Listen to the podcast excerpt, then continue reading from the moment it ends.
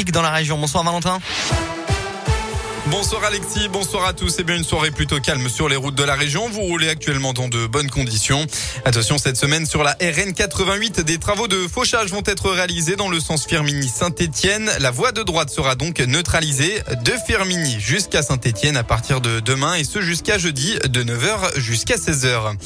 À la une de l'actualité, le président de la République dans la Loire. Demain, il passera la journée dans le département. Il est tout d'abord attendu à Siléane, une entreprise de robotique de Saint-Etienne pour évoquer son plan France 2030.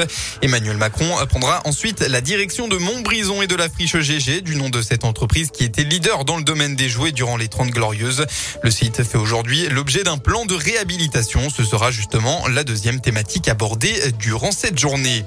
Dans la Loire, toujours un accident ce matin vers 11h. Un a chuté alors qu'il roulait sur un chemin dans la commune de Saint-Christo-en-Jarret.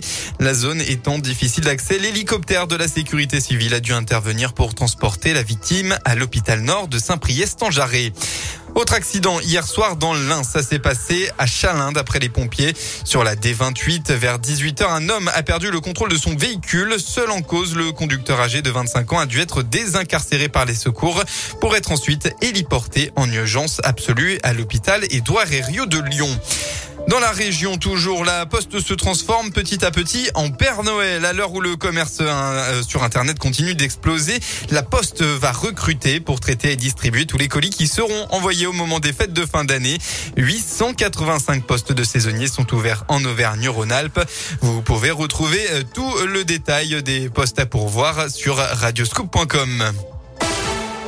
On passe au sport. En football, une nouvelle fois, l'OL se saborde dans cette euh, onzième journée de Ligue 1 et sur la pelouse de Nice. Tout à l'heure, les Lyonnais menaient tranquillement 2 à 0 à 10 minutes de la fin du match.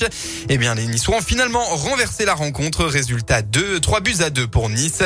Actuellement, le match entre Monaco et Montpellier se joue. Il y a 2 à 0 pour Monaco à la mi-temps.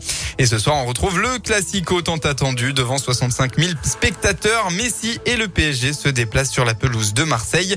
Coup d'envoi à 20h. 45 Et puis c'est historique. Fabio Quartararo a offert tout à l'heure à la France son premier titre de champion du monde dans la catégorie reine de la vitesse moto, euh, le MotoGP. Fabio Quartararo qui n'a seulement que 22 ans.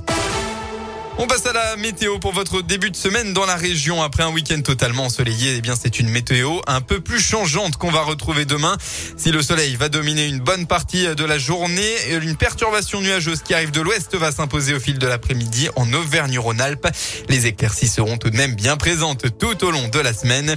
Et puis côté Mercure, enfin pour votre lundi, il fera au maximum de la journée entre 15 et 17 degrés. Très bonne fin d'après-midi à tous sur Radio Scoop.